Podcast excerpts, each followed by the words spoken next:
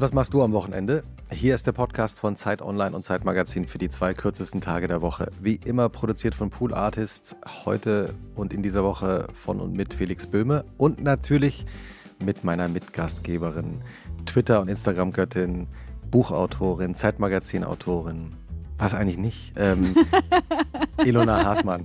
Vielen Dank, lieber Christoph, für diese charmante Einführung. Das war die Stimme von Christoph Arment, Editorial Director des Zeitmagazins, mit Gastgeber dieses Podcasts, Newsletterer, Buchautor, Podcaster, bekannt aus einem, mindestens einem großen ah ja. weiteren Podcast. Der nicht aufhört. Der nie aufhört. Und das ist eine perfekte Überleitung. Aha. Weil unsere Gästin von dieser Woche war da eben auch schon mal zu Gast.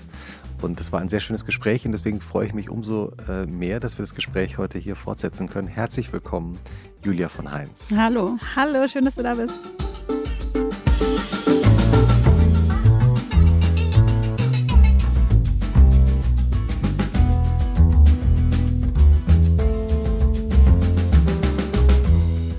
Julia hat einen äh, fantastischen Film gemacht, ähm, der in diesem Jahr ähm, Kandidat, der deutsche Kandidat für die Oscars war, ähm, ganz viele Preise gewonnen hat, unter anderem den Bayerischen Filmpreis für die beste Regie.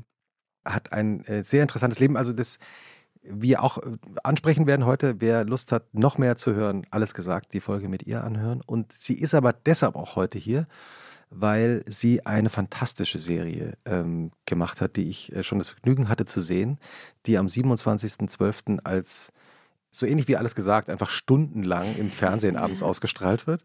Äh, Eldorado KDW. Und darüber müssen wir natürlich auch reden und natürlich über ihr Wochenende. Also nochmal herzlich willkommen, Julia. Ja, danke, dass ich da sein kann. Gerade aus München angekommen. Genau.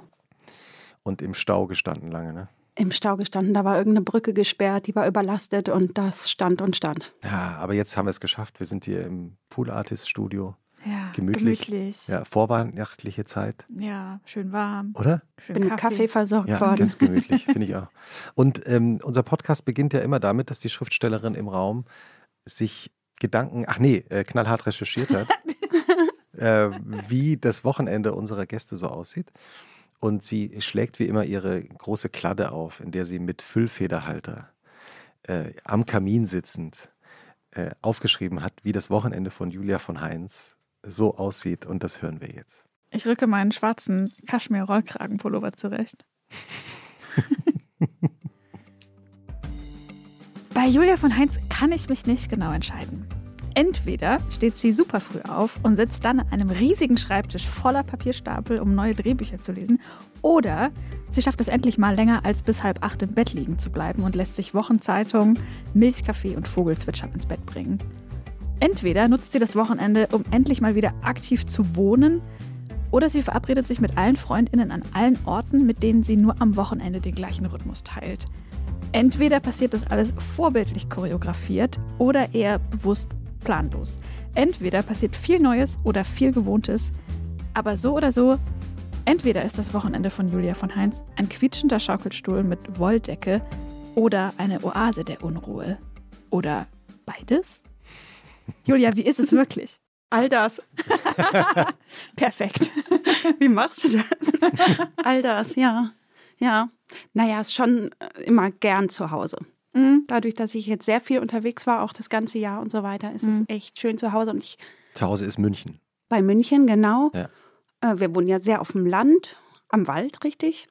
Und ähm, ich freue mich über jeden Tag, wo mal wirklich nichts ist. Und das ist so selten. Und ja, wenn überhaupt, ist das mal am Wochenende, an einem Sonntag. Hm. Ja, also keine Uhrzeit, zu der man irgendwo sein oder etwas erledigt haben muss. Herrlich. Äh, du lebst ja auf dem Land, hast du gerade erwähnt. Wie, wie unterscheidet sich eigentlich das Wochenende äh, auf dem Land von dem äh, Großstadtwochenende? Du hast ja auch lange in Großstädten gelebt.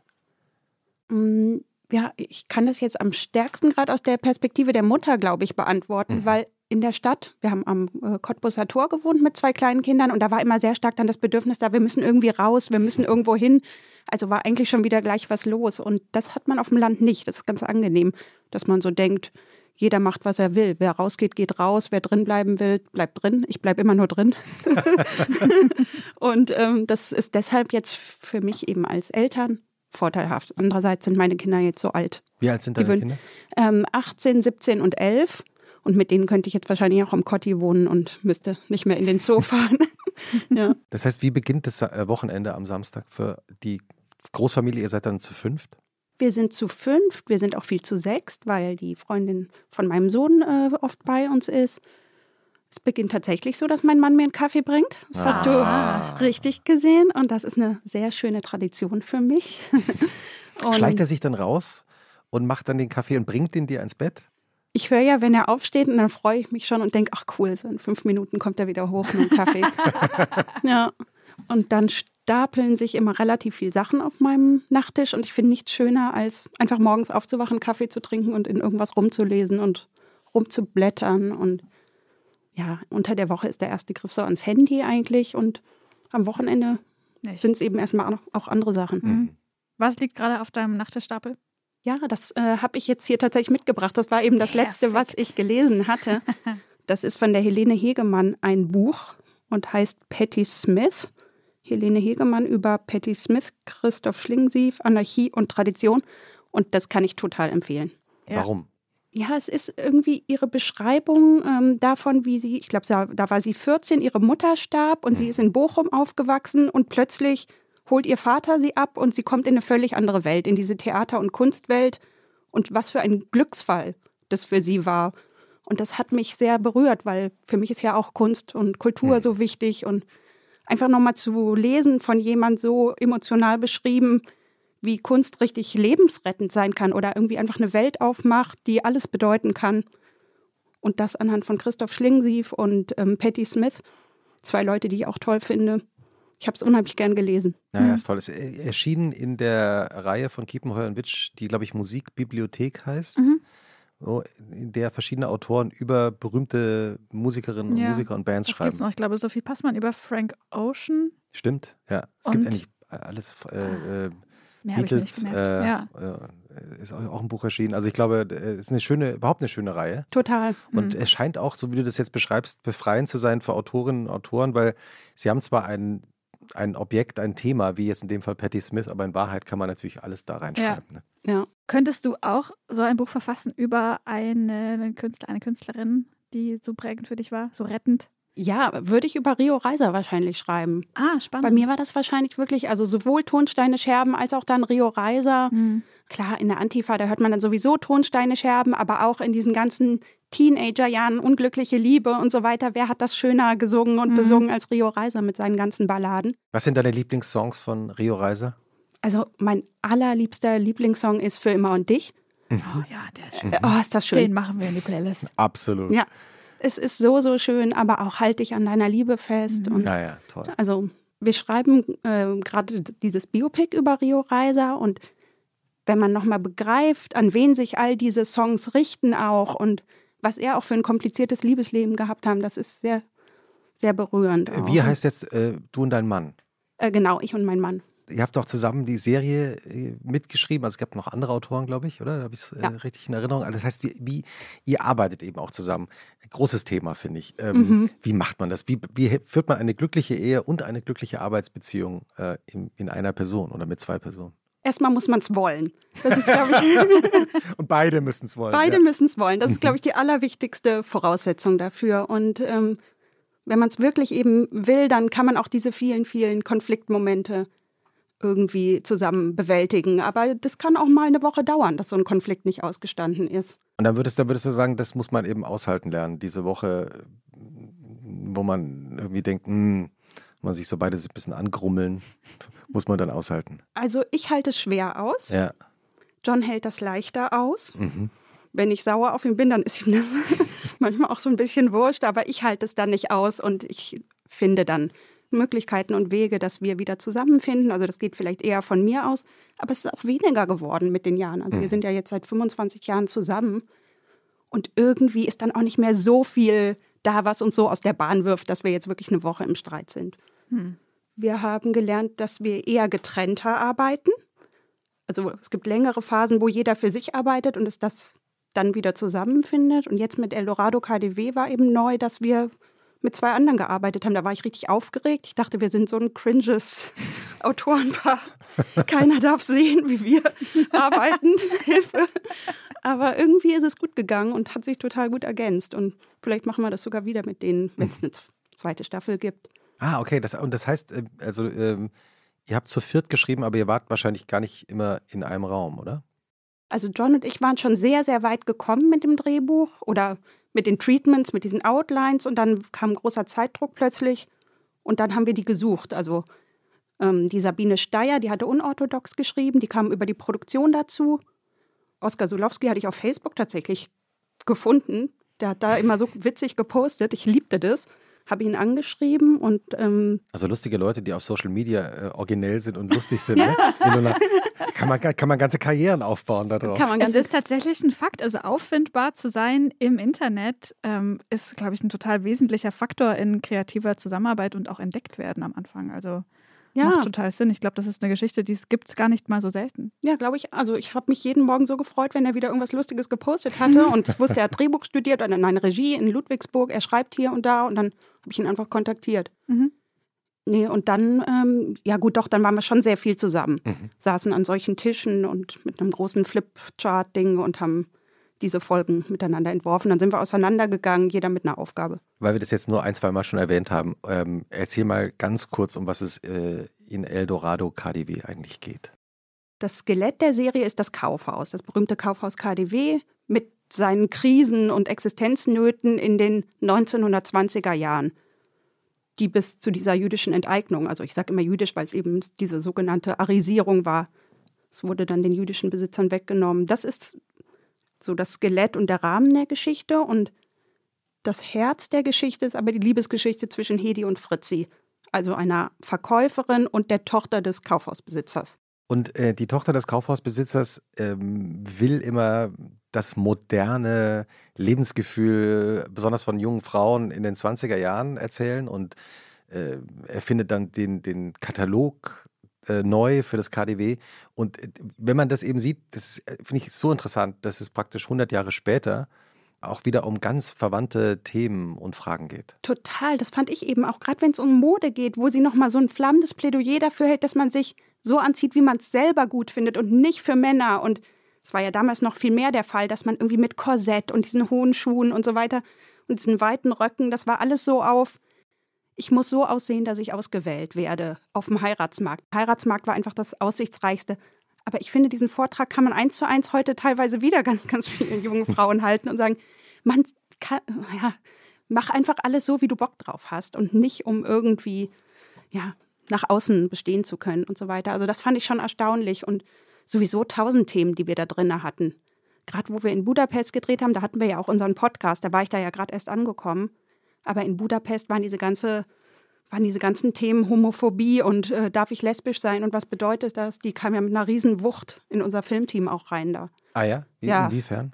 Ja, Betroffene. Also wir mhm. hatten viele queere Mitarbeiter vor und hinter der Kamera, die einfach nochmal direkter davon betroffen waren einfach. Und äh, ja, eine, die hatte uns ganz viele Komparsinnen vermittelt, äh, die hatte ein Buch geschrieben, das über eine Regenbogenfamilie, das war mit Razzien aus dem Buchladen rausgeholt worden äh, Transkomparsen haben gesagt, sie können sich so nicht durch die Stadt bewegen und zu uns kommen. Wir müssen dafür sorgen, mhm. dass sie erst vor Ort dann wirklich ähm, geschminkt werden und so weiter. Also das sind schon Themen, die kennen wir natürlich hier in Berlin nicht. Ne? Mhm. Und ähm, bis hin zu, dass sich Paare gefunden haben im Team, auch ungarisch-deutsch und von anderen Teammitgliedern, das so und so beurteilt wurde, was zu Konflikten geführt hat tatsächlich, ja. Die Serie spielt in Berlin, aber ist eben in Budapest gedreht worden, weil, warum eigentlich? Vor allem wegen dieser Art Deco-Architektur. Dadurch, ja. dass Berlin eben zerstört war, hat man hier nicht mehr diese ganz großen herrschaftlichen 20er Jahre Bauten und Architektur. Das findet man dort noch alles. Mhm. Die Familie von Ilona kommt ja auch aus, aus der ein, Gegend. Ja, ein, äh, ein Teil, also relativ der Vater meines Vaters oder die Familie väterlicherseits ähm, hat äh, da Wurzeln. Mhm. In Ungarn? Ja, daher der Vorname auch. Ach so. Ja. Daher auch Ilona und nicht Ilona. Ja, das ist, man muss sich einfach vorstellen, dass man in den Namen reinstolpert. ja. Ohne den Ilona. Fehler aufzusitzen, ihn mit Doppel-L zu schreiben. Ah. Aber hast du das mitgekriegt über deine Familie? Ich finde, da ist ja wirklich, da hat sich, glaube ich, ganz schön was verändert so im letzten Jahr, oder?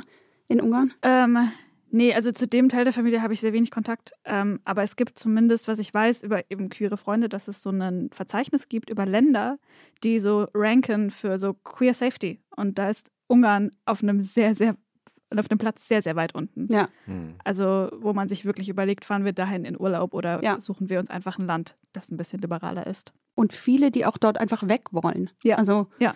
Wir hatten ja super tolle Teammitglieder von dort, Mhm. die irgendwie auch überlegen, gehen wir nach London, gehen wir nach Berlin, aber hier in Budapest wollen wir Ja. nicht bleiben, was Ja. irrsinnig schade ist natürlich. Ja, total. Wenn jetzt dein äh, Wochenende so anfängt am Samstagvormittag auf dem Land. Ich, ich, ich, also das ist natürlich, ich bin ja auf dem Dorf aufgewachsen, deswegen ist es für mich so eine Wo nochmal in Hessen, ne? romantische Verklärung, genau. Hatten wir schon mal ein, zwei Mal. Wie geht das Familienleben dann so rein in diesen Mhm. Samstag? Wir haben leider nicht diesen großen gemeinsamen Frühstückstisch, von dem ich immer träume und den ich auch genau vor mir sehe, Warum nicht? weil die Großen schlafen total lange. Die, äh, wenn die um halb elf irgendwie erscheinen, dann bin ich schon am Mittagessen kochen. Jeder isst auch irgendwas anderes.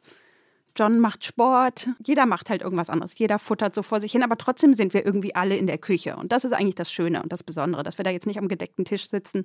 So ist es eben. Und dann, ähm, ja, wie, Wie ist, wie, ist, das? wie ist es in eurer Küche? Wie sieht eure Küche aus? Gibt es eine feste, gibt es so eine gefühlte Sitzordnung, dass Ja. jeder so seine Ecke hat oder ihre Ecke? Es gibt absolut eine Sitzordnung am Tisch. Also es wäre auch ganz komisch, wenn jemand sich plötzlich woanders hinsetzen würde. Und es ist eine Eckbank, die, glaube ich, eigentlich für Kinder geeigneter wäre als für meine 1,80 Meter großen Kinder, die mittlerweile, aber es wurde noch nicht beanstandet. Ja, wir haben eine Eckbank und einen Tisch und eine Küchenzeile und einen Ofen, der jetzt immer brennt, weil wir mit Holz heizen. Und wir gucken in unseren Garten und eine Katzenklappe, wo Katzen rein und raus laufen. Klingt ganz idyllisch. Jetzt ist es auch. Katzen im Plural. Wir haben zwei Katzen, ja. Oh. Riesmann und Rosalie, die hat meine Kamerafrau mir geschenkt. Oder meinen Kindern geschenkt damals, als sie klein waren. Das ist ein perfektes Geschenk. ja, ja. Und das heißt, äh, du sagst um halb zwölf, oder habe ich das richtig verstanden, oder ab elf kochst du schon? Ich fange oft früh an zu kochen am Wochenende. Ich liebe es zu kochen. Und ähm, ja, ich fange oft relativ früh an damit. Was ist dein Lieblingsgericht? Hm. Oder man muss eigentlich anders fragen, was kochst du am liebsten? Also es ist ja nicht unbedingt dasselbe.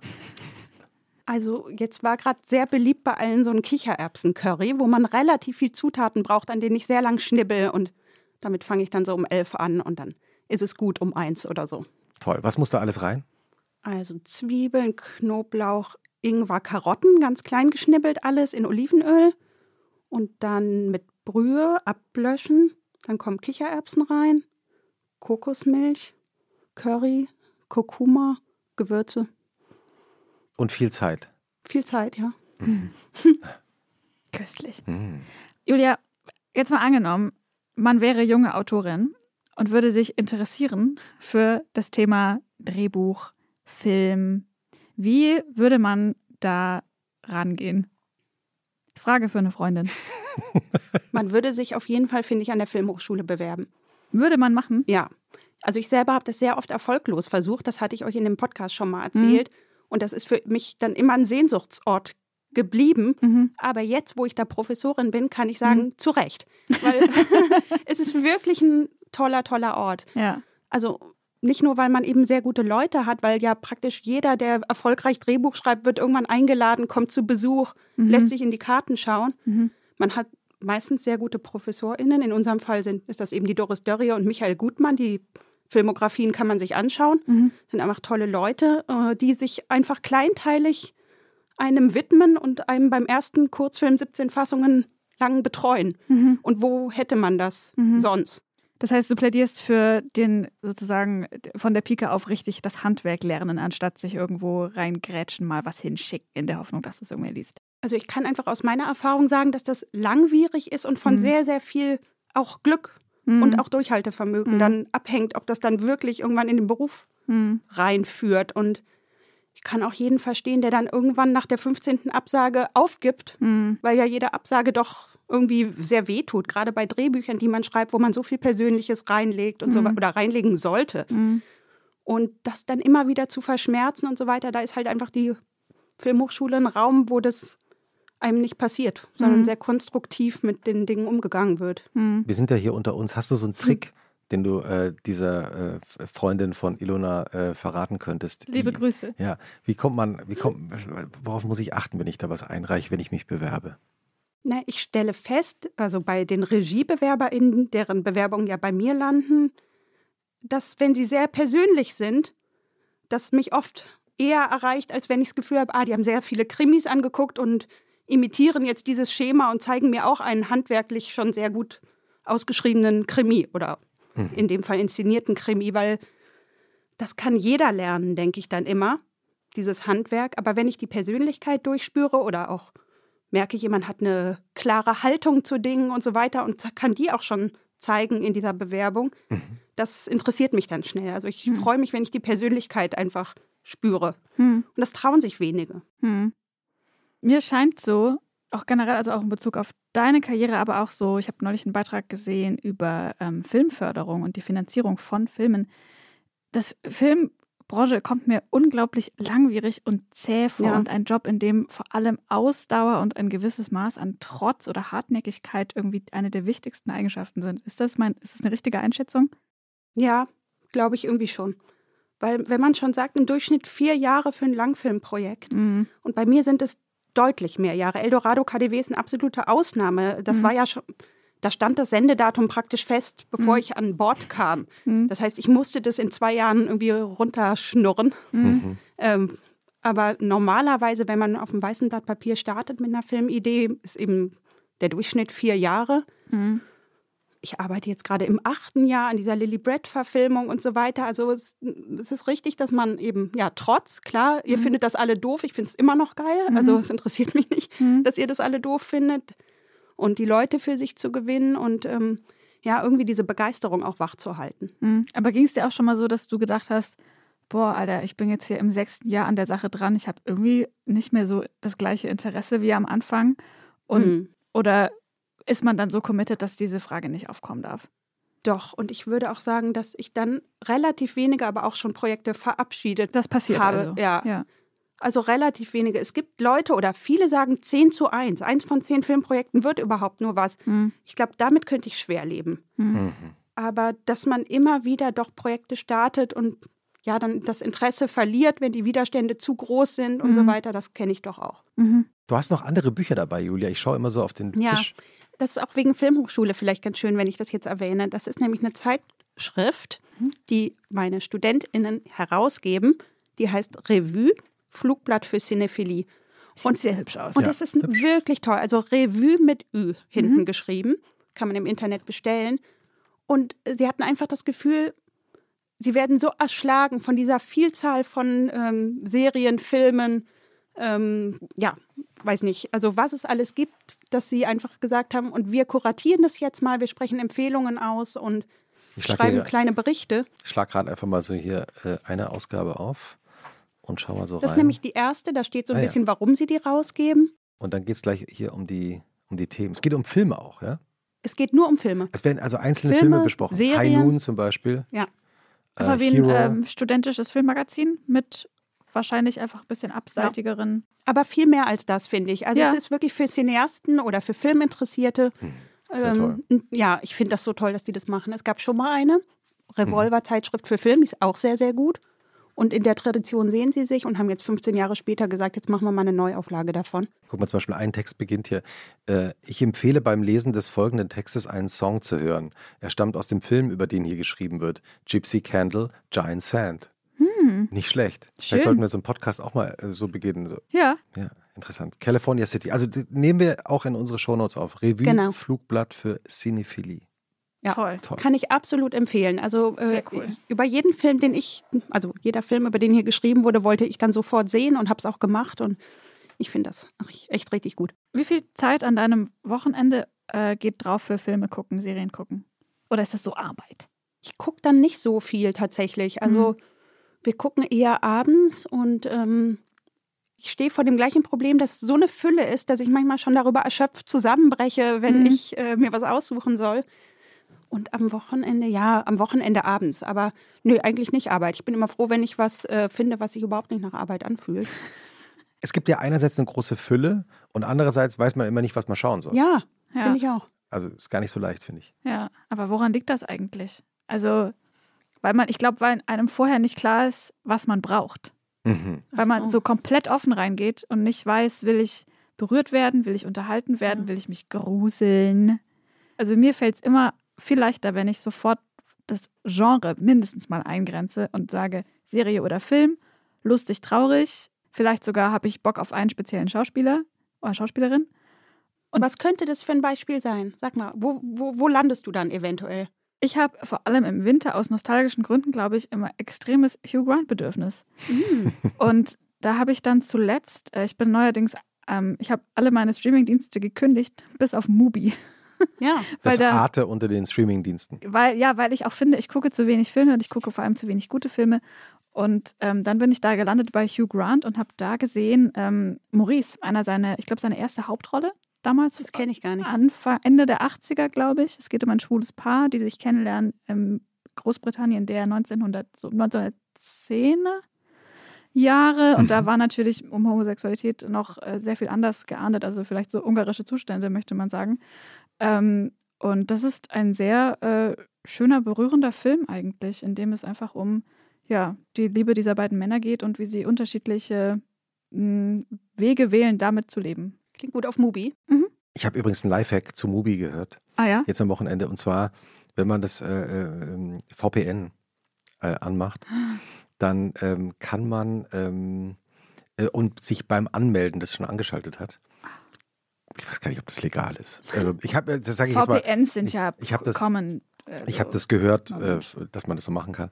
Ähm, dann kann man von Mubi in verschiedenen Ländern verschiedene Angebote bekommen, weil Mubi hat nicht immer die das haben nicht gleiche. immer dasselbe? Ge- Genau, es sind unterschiedliche Angebote. Wenn man zum Beispiel das amerikanische hat oder das englische, dann kriegt man noch. Wobei ich mittlerweile das Gefühl habe, sehr viele Seiten haben so einen VPN-Detektor irgendwie mittlerweile drin, sodass sie ja. sofort checken, nee, Moment Ja. mal, da kommt jemand. Selbst wenn du in Deutschland äh, eingestellt bist, komm, kommst du nicht auf die Seite. Bei Ja, Dis also- Disney Plus zum Beispiel. Aber von dem Film, äh, den du gerade erzählt, also über den du gerade erzählt hast, komme ich auf einen anderen Film. Der läuft Ja. noch im Kino, den muss ich empfehlen. Der heißt Die große Freiheit. ja, Der lief auch in Cannes und Franz Rogowski hat, glaube ich, gerade jetzt vorgestern den Europäischen Filmpreis ähm, gewonnen. Der spielt nur im Knast auf drei Zeitebenen über einen, der wegen diesem 175er, ne? nicht 179er. Welches war der schwulen Paragraph? Ich glaub, 175er. 175. Ja. ja. Also ist er dreimal im Knast gelandet praktisch und dann entwickelt sich eine Liebesgeschichte, die so überraschend ist. Also und das ist so so so ein toller Film. Also wer im, noch im Kino bei sich den anschauen kann, den möchte ich unbedingt empfehlen. Großartiger Kinofilm und den kann man auch nicht so gut auf dem Laptop finde ich gucken, mhm. ja weil er irgendwie diese gibt ja Ruhe so. braucht und so Mhm. eine Konzentration hat und so berührend ist, wenn man sich aber auch wirklich in Ruhe darauf einlässt und mich hat der einfach so äh, bewegt, weil ich, ich hatte dir ja auch meinen Kurzfilm zugeschickt über meinen Vater, der eben sich nie geoutet hat und so weiter. Und wenn man diesen Film aber sieht, mit diesem 175er, genau, der wurde nämlich im Jahr 1979 abgeschafft, deshalb verwechsel ich auch die Zahlen. Ist ja auch erst so kurz her. Ja. Und dass man nochmal checkt, dass man wirklich im Knast saß, auch jahrelang, nur weil man auf die Klappe gegangen ist oder so. Oder mit einem Mann irgendwie erwischt wurde und so weiter. Das hat mich nochmal echt sehr beeindruckt, dieser Film. Hm. Kommt auch in die Shownotes. Absolut. Und Franz Rogowski, den kennen wir ja von deiner Empfehlung, ähm, Love Stakes, Ja. ja. den Toller ich dann. Schauspieler. War, glaube ich, sein toll. erster Film, sein erster große, seine erste Ja. große Rolle. Aber wirklich hier, wie er in drei Altersstufen diesen unheimlich resistenten Typen spielt, der einfach sich nicht davon abhalten lässt, zu sein, wer er ist. Unglaublich gut. Toll. Mhm. Habt ihr die Fortsetzung von Sex in the City schon gesehen? Nein. Ja, ich äh, komme jetzt mit dem absoluten Mainstream. Für mich eine, eine wirklich äh, ganz selten gemachte äh, Erfahrung, weil du gerade gesagt hast, Ilona, dass man ja eigentlich gerne wissen möchte, worauf lasse ich mich ein? Mhm. Lasse ich mich auf was Lustiges ein Mhm. oder auf was Spannendes oder Dramatisches? Hm. Ähm, und die erste Folge, also ich versuche es jetzt so zu erzählen, dass ich ähm, äh, keine Spoiler-Alerts aussprechen muss. Für alle, die die äh, Fortsetzung jetzt noch nicht gesehen haben, läuft bei Sky äh, seit ein paar Tagen. Die Serie, äh, also die erste Folge geht so los, dass ich nach zehn Minuten dachte und die Frau, die sich mit solchen Dingen noch viel mehr auskennt als ich, sagte noch so zu mir, naja, du kannst in deinen Newsletter reinschreiben, äh, underwhelming, mehr wird es nicht geben, weil es tröpfelt so vor sich hin. Äh, die Hauptdarstellerin, wir kennen sie alle, sind jetzt alle Mitte 50 und treffen sich und unterhalten sich und stellen fest, dass sie nicht mehr so zeitgemäß sind und, woke und gender und versuchen irgendwie Anschluss äh, zu bekommen an die Welt von heute und führen so ein bisschen ihr Beziehungsleben und die Kinder sind älter bei einigen. Und man dachte wirklich nach zehn Minuten, also wenn das hier so weitergeht, das ist ja also gar nichts, weder Sex noch City. Mhm. Und dann passiert etwas am Ende der ersten Folge, völlig überraschend, nicht lange angekündigt, das den gesamten Ton der Serie komplett verändert. Okay. Und ähm, dann versteht man plötzlich auch, warum die Serie nicht Sex in the City heißt, sondern And Just Like That. Und ähm, die Schauspielerinnen sind, wie sie sind, äh, mhm. äh, wie man sie kennt. Aber danach hat die ganze Serie eben einen vollkommen anderen Ton. Mhm. Und dieses vorherige, bisschen langweilige, alltägliche, dahinplätschernde macht auch total Sinn. Und dann hast du weitergeschaut. Ja, also es gibt jetzt, also äh, wir zeichnen jetzt äh, ja auf äh, in der Woche, in der wir den Podcast ja auch rausbringen. Ähm, Mitte Dezember äh, sind zwei Folgen jetzt draußen.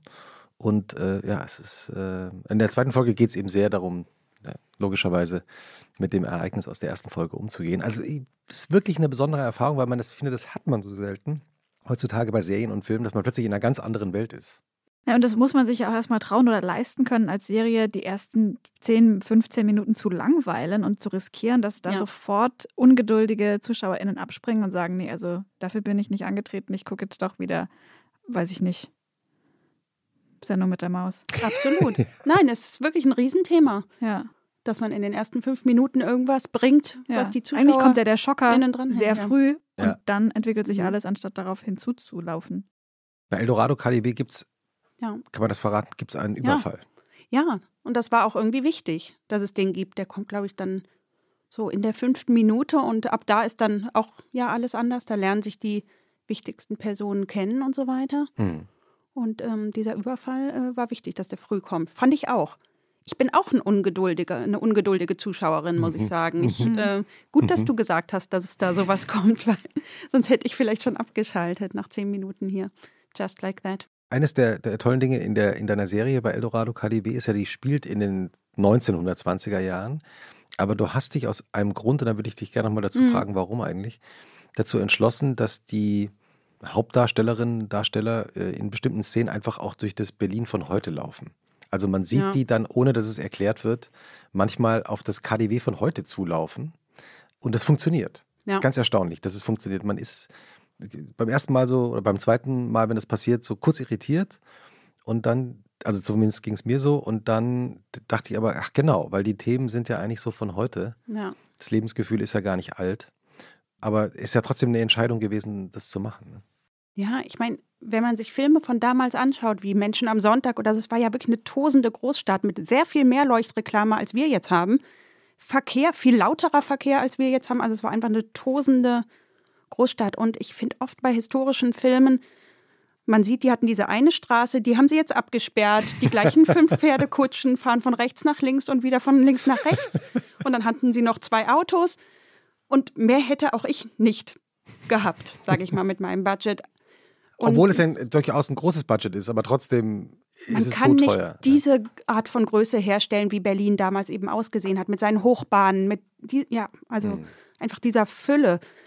Und da finde ich einfach das heutige Berlin sehr viel ähnlicher als alles, was ich mit Kulissen und historischen Autos aufbauen kann. Und ja, genau. Und äh, auf der anderen Seite eben, um diese gedankliche Brücke auch zu bauen.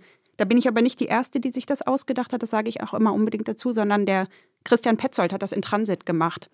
Dass dieser Anna Segas-Roman, der ja 1940, glaube ich, spielt, hat er ins Marseille von heute auch wieder Franz Rogowski. Hm. Er begegnet uns heute überall. Mhm. Paula Beer, die spielen eben dieses Paar, was auf eine Schiffspassage wartet in Marseille mhm. und er ist eben auch mit historischen Anziehsachen, Requisiten, Innenräumen im Marseille von heute. Und das fand ich ganz toll. Ich fand den Film super und ich dachte, das ist eigentlich eine Idee, die klauen ist ja doof. Ich, ich ähm, eine Hommage an Christian Petzold in Form meiner Serie. warum, warum ist es eigentlich äh, so toll? Also ähm, ich dachte, es, es befreit einen als Zuschauerin, als Zuschauer auch so ein bisschen davon, dass ich immer dann denke, ah, dass ich das bewundern muss, wie praktisch eine Welt jetzt nachgebaut wird. Das ist in dem Fall, fällt ja. das ja plötzlich weg. Ja, weil das auch so langweilig ist. Ja. Ach, und weil du auch den Mensch dahinter spürst, weil Genau. du die MacherInnen eines Films Ja. oder des Films siehst, so die, wo du dann dir denken kannst, so hat wahrscheinlich das Gespräch ausgesehen. Ja, ganz ehrlich, dann machen wir es doch einfach jetzt und heute und hier. Mhm. Und das, diese Lebendigkeit, die kommt dann so durch. Ja, ich, ich, ich finde auch. Ich finde darauf so viel Geld und Sorgfalt zu verwenden, wirklich an die falsche Stelle Energie gesteckt, weil Mhm. am Ende ist es Emotion, Inhalt, Haltung, all das, was mich an einer Serie interessiert. Und natürlich das Schauspiel. Und das ist in keinster Weise anders, ob sie über den heutigen Tauenziehen laufen oder über einen von mir irgendwie artgerecht, weiß nicht, pittoresk nachgestellten Kudamm, der dann doch nicht das ist. Ich ähm, war sehr froh, als ich diese Idee hatte, das hier zu machen. Und es war vielleicht so mit das, was am schwersten war für die Entscheidungsträger, da mitzugehen, aber haben sie gemacht und fand ich toll. Des Senders. Sender, Oder- ProduzentInnen, da haben wir viel so an Visualisierungen mitbringen müssen, äh, um klarzumachen, aber auch uns selbst, dass das funktioniert. Ich musste mich selber auch noch ein bisschen davon überzeugen, weil ein bisschen unsicher war ich und bin ich auch immer noch. Aber zum Beispiel war für mich und für meine Kamerafrau auch der Joker damals so ein ganz, ganz wichtiges visuelles Beispiel, weil dieses Gotham City, was ja New York ist, denke ich, ähm, ist auch so toll, weil das kann gleichzeitig 1980, 1920 und jetzt und auch in der Zukunft sein, finde ich. Das ist so dystopisch, diese Stadt. Und wir wollten irgendwie so ein Berlin machen, was so eine Joker-Anmutung hat. Und ich finde, das ist uns auch gelungen durch die Ecken, die wir gefunden haben. Wie geht denn dein Wochenende dann eigentlich weiter? Also, äh, wenn wir jetzt so am Samstagnachmittag sind. Bin ich immer noch im Schlafanzug? Was für ein Schlafanzug? Ach, so von meinem Mann eine Jogginghose und von Ah. meiner Tochter irgendein Oberteil, was sie aussortiert hat. So, so eher, ja, nichts, was irgendwie Nothing fancy. Nee, gar nicht. Ähm, bin ich immer noch im Schlaf, hab gekocht, ähm, wir hängen alle auf dem Sofa rum. Also wirklich sehr, sehr unspektakulär. Was ich relativ viel mache, ist tatsächlich ähm, ja so Kurzfilme, Rohschnitte und so weiter von meinen StudentInnen mir anzuschauen am Wochenende. Das mache ich oft so auf dem Laptop und gebe denen dann Feedback und rufe die an. Das schaffe ich oft unter der Woche gar nicht. Und äh, der Samstagabend, ist das so ein Familienabend für euch? Oder äh, die Jungs gehen teilweise wahrscheinlich dann schon Ja, in die. Also, na gut, jetzt ist wahrscheinlich gar nicht so viel mit dem Ausgehen. ne? Genau, es ist nicht so viel mit dem Ausgehen. Ähm, sie gehen trotzdem raus, die sind Mhm. geimpft, die Älteren, die gehen raus. Ähm, aber ich freue mich natürlich immer am meisten, wenn irgendwas bei uns ist und wenn die zu uns kommen. Und ja, das ist eigentlich am schönsten, so ein, auf einen gemeinsamen Nenner zu kommen, was man jetzt anschaut. Das ist schier unmöglich. Was, was, was schaut die Familie unterschiedliches gerade? Tja, was schaut die also, ja, mein 18-jähriger Sohn, was hat der zuletzt leidenschaftlich, glaube ich, Walking Dead geguckt? Meine Tochter hat vielleicht einen ähnlichen Filmgeschmack wie ich. Die schaut auf Netflix-Serien, die ich auch mag. Zum Beispiel? Ähm, Unbelievable fanden wir beide sehr gut. Mhm. Unorthodox hat sie auch angeschaut. Und ja, mein, mein kleiner Sohn guckt diese ganzen Kinderfilme gerade. Was gibt's da? Gibt's da einen, den du empfehlen kannst? Mm, Ich habe mit ihm zusammen, ähm, wir hatten erst Kevin allein zu Hause natürlich geguckt und dann Richie Rich. Und ich Beides dachte mit erst, Macaulay ja, natürlich, genau. Und ich dachte erst, der ist ja ein bisschen blöd, aber dann war er doch so gut, dass wir ihn tatsächlich sogar zweimal angeschaut haben, Richie Rich. Aber ich war auch gleichzeitig entsetzt, weil die Eltern von Richie Rich werden äh, sozusagen entführt und dann auf so einem Schlauchboot ausgesetzt. Und die Frau ist wirklich, der geht es nur darum, sie will weiterhin gut aussehen. Und aus diesem Koffer, der mitgestrandet ist, zieht sie sich immer um und schminkt sich. Mhm. Und dem Mann gelingt es dann, aus ihrem Beinrasierer irgendwie eine Antenne zu bauen und SOS zu funken. Da musste ich dann doch auch mal kurz auf Pause drücken und erläutern, dass das auch andersrum laufen könnte. Ich musste wieder an Macaulay Culkin denken, Ja. in letzter Zeit öfter, weil sein Bruder ja jetzt so ein, äh, zum ersten Mal so richtig in den, in den Mittelpunkt geht, weil der spielt ja eine der Hauptrollen in Succession. Äh, Christoph, bist du Kieran- immer noch auf dem Trip. Ja, es läuft jetzt gerade die letzte Folge diese Woche. Kieran McCulkin. Wie Ja. heißt der? Kieran, Kenne ich überhaupt nicht. ja, der spielt den durchgeknalltesten Sohn des Mhm. Medien-Imperiums äh, Tycoons. Ah, speaking of Sohn, mir ist neulich der Sohn von, ich glaube, Simon Garfunkel, von Simon und Garfunkel, in einem Film über den Weg gelaufen. Aber von wem? von, Von Paul Simon oder von. Ah, von Simon and, äh, Also von- wie heißt der denn? Art Garfunkel. Art Garfunkel. oh, Entschuldigung, Art Garfunkel. Aber woher wusstest du, dass es der Sohn ist? Hat der, hat der auch so Locken, oder wie? You can tell. Wenn Wirklich? man, wenn man den sieht, weiß man es. Und ich habe mich daran erinnert, es ist, glaube ich, also es ist wirklich die Hälfte meines Lebens her. weiß ich nicht, 15, 16 Jahre, ähm, wo mir ein Freund erzählt hat, er hat den Sohn von Art Garfunkel kennengelernt und der sei gerade in Berlin mega durchgeknallt und das war irgendwie voll die wilde Zeit und ich war so, hä? Und dann habe ich den gesehen in diesem Film mit Tom Schilling, der heißt Robert Zimmermann hm. entdeckt die Liebe. Ich habe es leider vergessen. Ist jetzt auch keine konkrete Empfehlung, es ist eine lustige Anekdote zum Thema Sohn. Und auf einmal in einer der letzten Szenen trifft dann Tom Schilling in einer Bar, die so ein bisschen Herr Lehmann-mäßig aussieht, auf Art Garfunkel. Und die haben ein mega weirdes Gespräch da drin. Und dann ist mir wieder eingefallen, woher dann die Person, die mir das vor 15 Jahren erzählt hat, den kennen kann, weil sie auch in Berlin war und dann eben da ja. während der Dreharbeiten halt irgendwie, wie sich das dann manchmal so ergibt. Und ich glaube wirklich, dass Berlin dieser Zeit, da war echt einiges los. Ist lustig, dass du es sagst, weil ähm, ich habe auch mal in der Zeit, also es muss ungefähr so auch 10, 15 Jahre her sein, mhm. war ich auch mal bei so einem Abendessen eingeladen und es war eine amerikanische Studentin da, die irgendwann sagte, dass ihr Vater gerade auch in der Stadt sei und ähm, der hole sie später noch ab. Mhm. Und dann kam irgendwann Dustin Hoffman rein. Krass, so wild.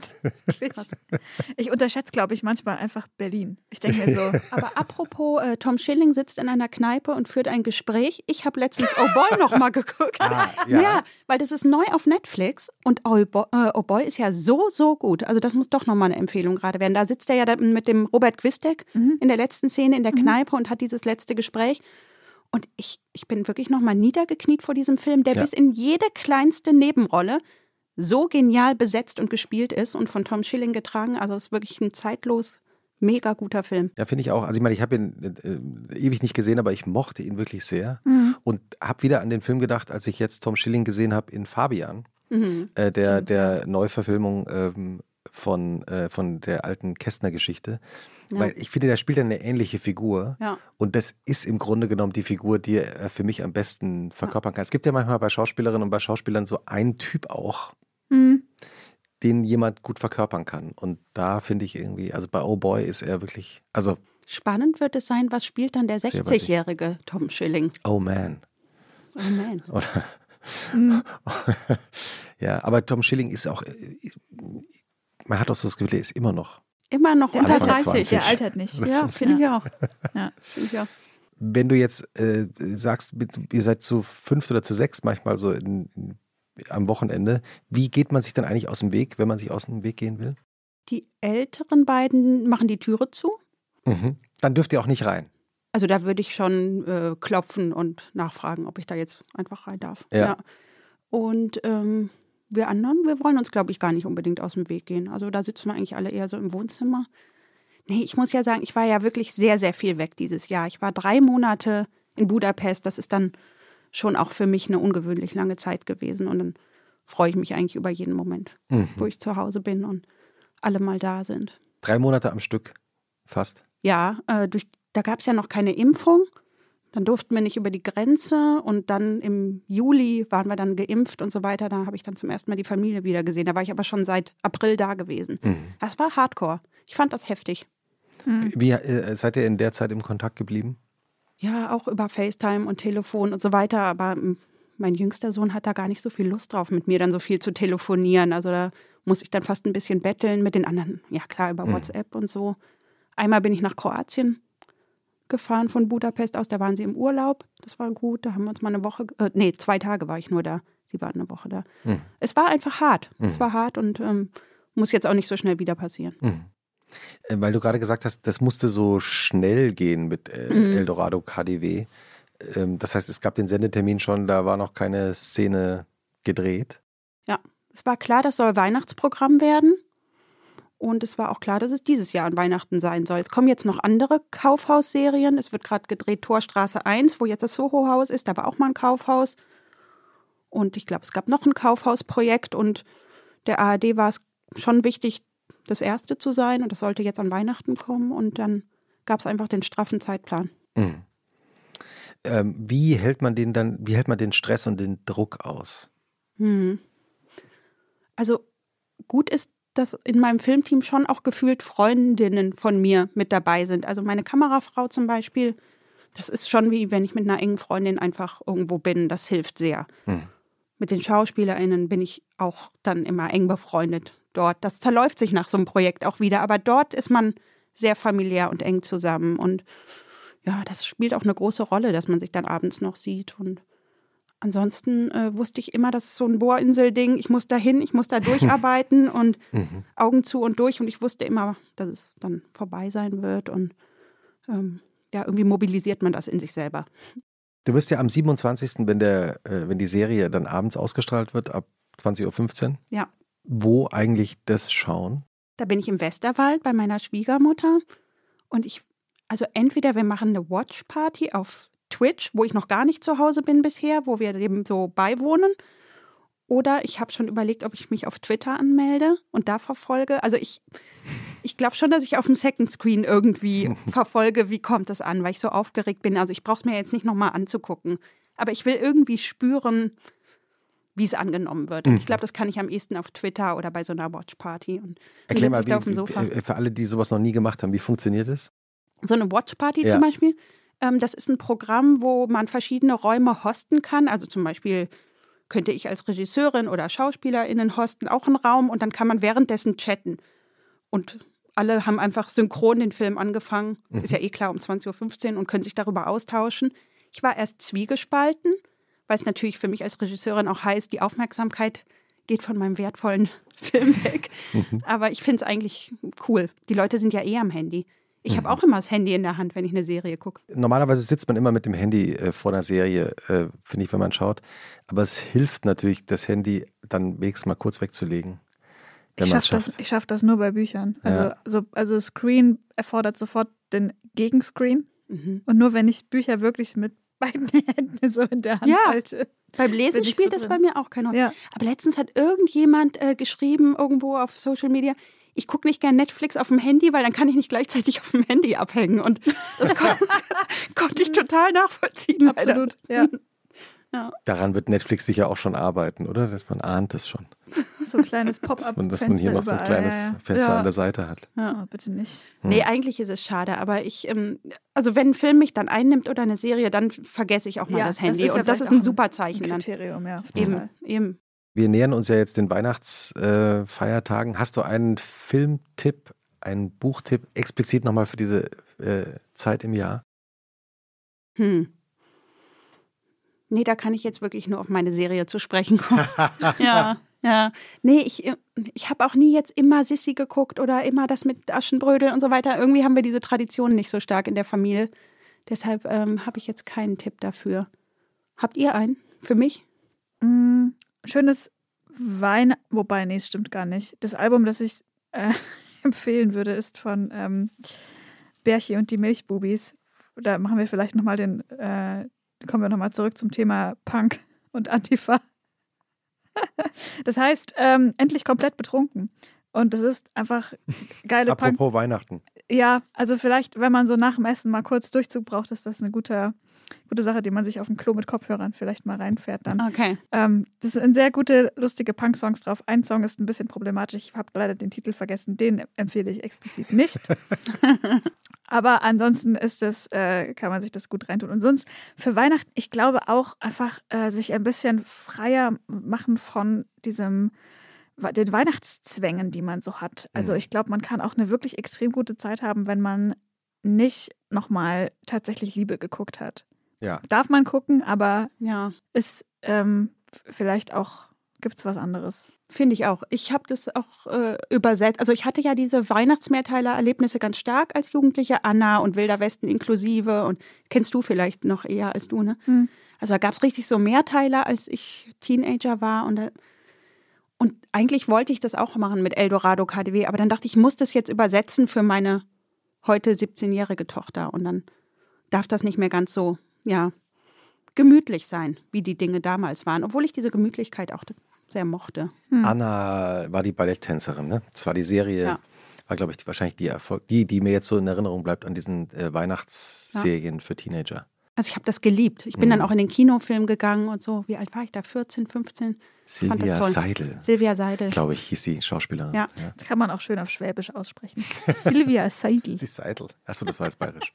ähm, ja, stimmt, diese Weihnachtsserien äh, hat man immer geschaut. Da gab's, was gab es denn da noch? Ähm, Tim Thaler Tim gab es. Thaler. War das auch eine Weihnachtsserie? Das war auch eine und, äh, und eben Wilder Westen inklusive.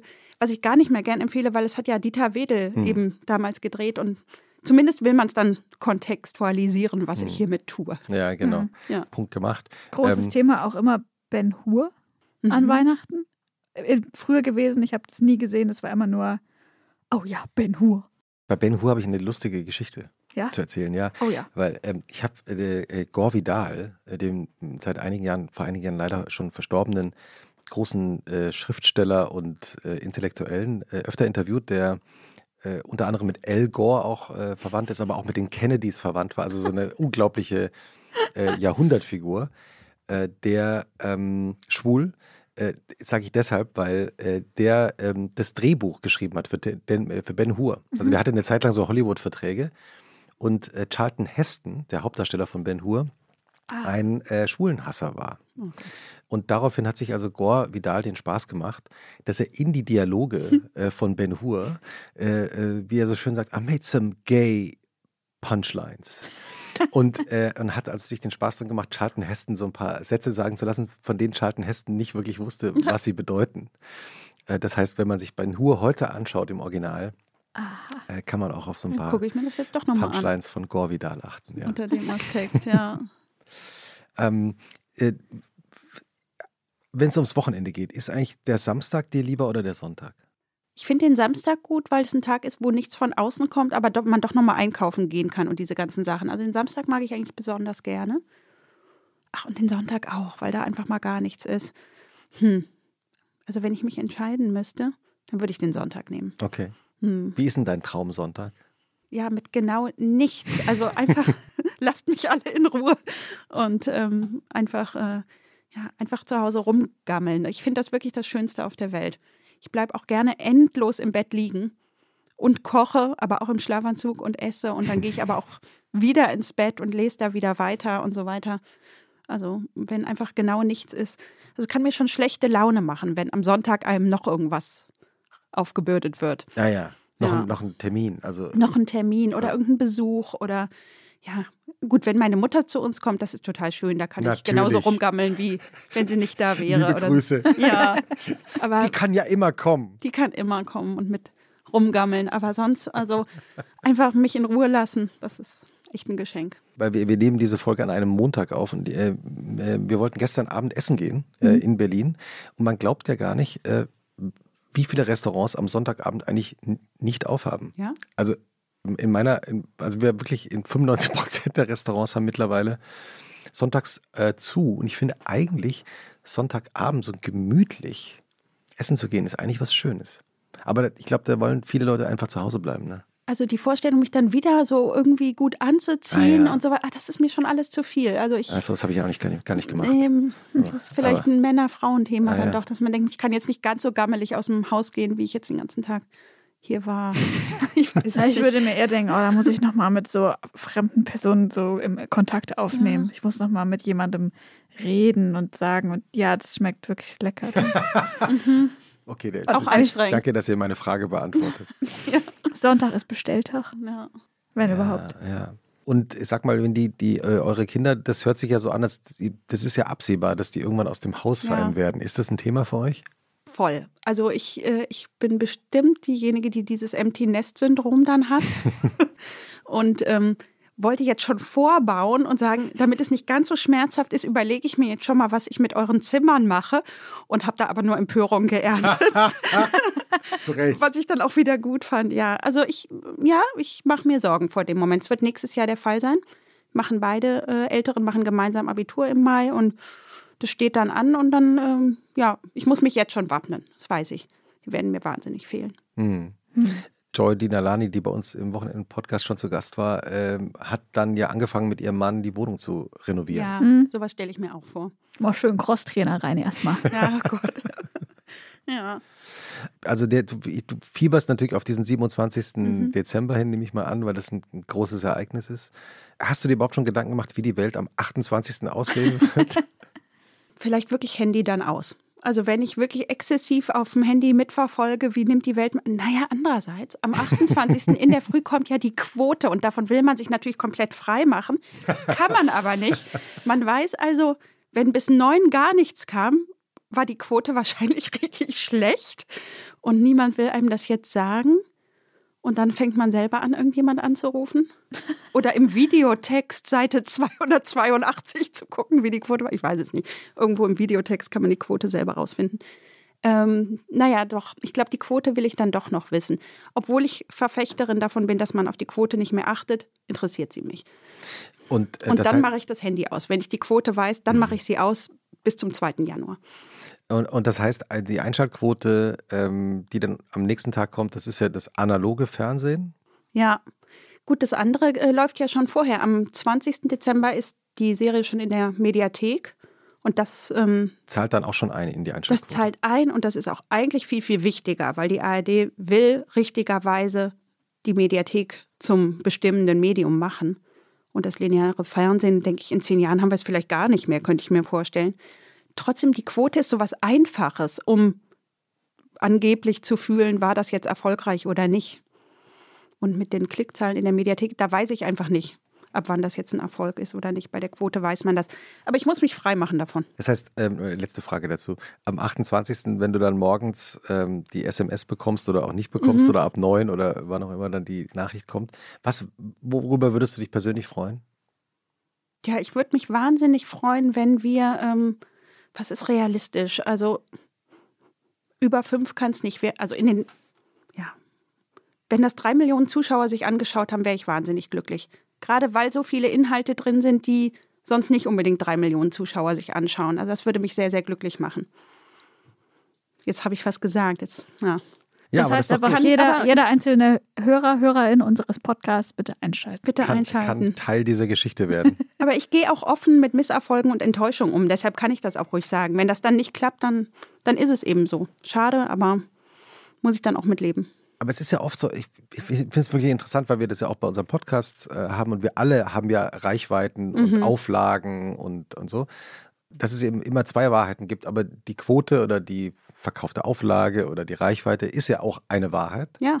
Äh, aber dann gibt es eben auch noch eine andere Wahrheit daneben. Ne? Also es gibt ja dann oft so, finde ich, dass man auf Reaktionen auf Dinge bekommt, die vielleicht im ersten Moment gar nicht so eine hohe Einschaltquote hatten, äh, aber die dann sehr viel auslösen. Oder also Filmkritiken sind für mich super wichtig. Ich verstehe nicht, dass es Kolleginnen gibt, die sagen, sie lesen Kritiken nicht. Ist mir äh, unbegreiflich. Aber glaubst du, das stimmt?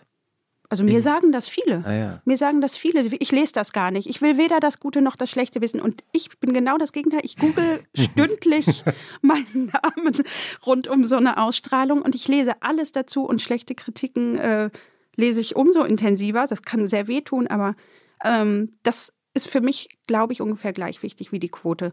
Mhm. Wenn, also doch in meinen Augen kluge Menschen, denn das sind sie oft, sozusagen reflektieren, was ich da gemacht habe, das ist für mich oft sehr, sehr spannend. Und wie gehst du damit äh, mit harten Kritiken um? Einmal hat ein Kritiker, der was sehr Böses über Ich bin dann mal weggeschrieben hat, hat den Fehler begangen, sich ein halbes Jahr später so gemütlich mit einem Bier neben mich zu setzen.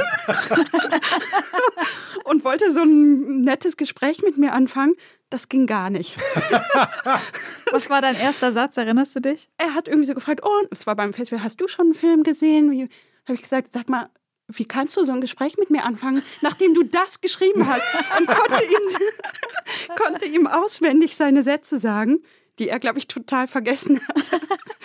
Weil das Aber wusste er, dass du du bist? Ja, ja, absolut. Aber ich oh, glaube oh, wow. schon auch, dass viele Kritiker ja, das nicht so sehen, wie wichtig das vielleicht für jemand sein kann. Ja, wer on a daily basis Verrisse schreibt, das ja. ist dann vielleicht einfach nicht mehr so. Ja. Oder es äh, umgekehrt selber noch nicht erlebt hat. Ne? Ja. ja, ja. Das kann auch sein, ja. Also viele Kritiker werden ja nie selber kritisiert ja. oder zumindest werden nicht besprochen, oder? Ja. Stimmt. Hm. Also das könnte ja sich mal hier jetzt in dem Moment anhören. Das, für mich wiegt das schwer und ich glaube, für die, die es lesen und die das ernst nehmen, wiegt das auch sehr schwer, so ein harter Verriss. Also mhm. es tut weh, aber ich finde gut, dass es das gibt. Also ich fände furchtbar, wenn es nur klar. noch PR gäbe Na, oder klar. nur noch positive Dinge. Also ich habe mich auch weiterentwickelt anhand von Filmkritiken, die zu meinen Sachen geschrieben ah, ja? wurden. Finde ich schon, ja. Mhm.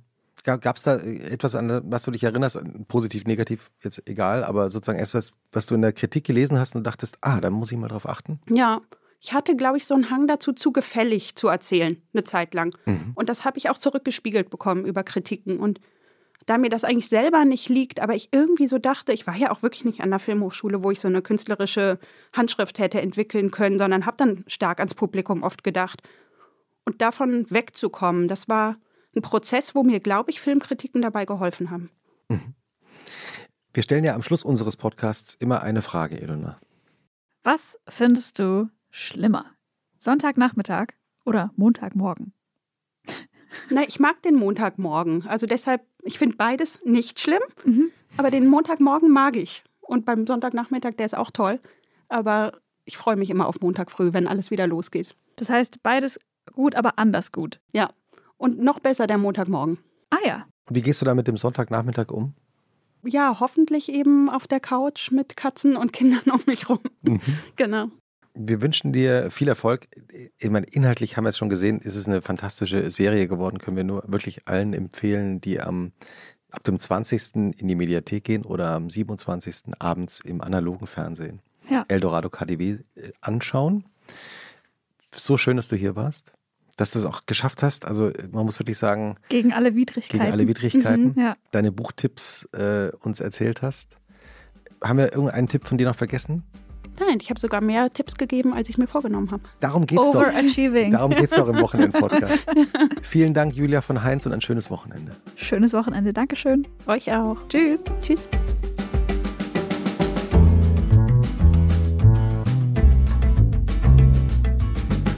Und was machst du am Wochenende?